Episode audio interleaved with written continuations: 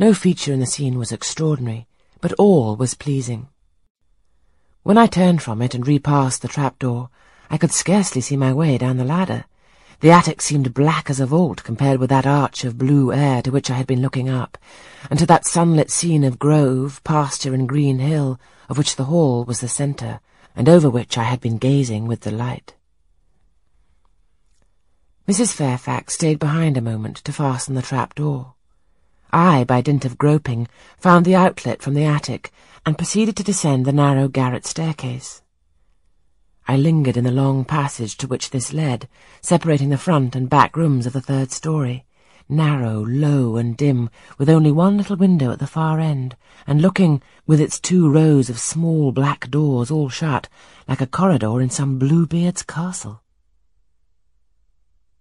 While I paced softly on, the last sound I expected to hear in so still a region, a laugh, struck my ears. It was a curious laugh, distinct, formal, mirthless. I stopped. The sound ceased, only for an instant. It began again, louder, for at first, though very distinct, it was very low.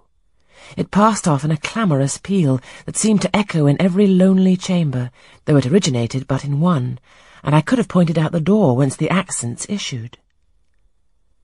Mrs. Fairfax! I called out, for I now heard her descending the great stairs. Did you hear that loud laugh?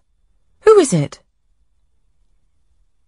Some of the servants, very likely, she answered. Perhaps Grace Poole. Did you hear it? I again inquired.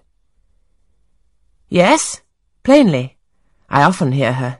She sews in one of these rooms. Sometimes Leah is with her. They are frequently noisy together.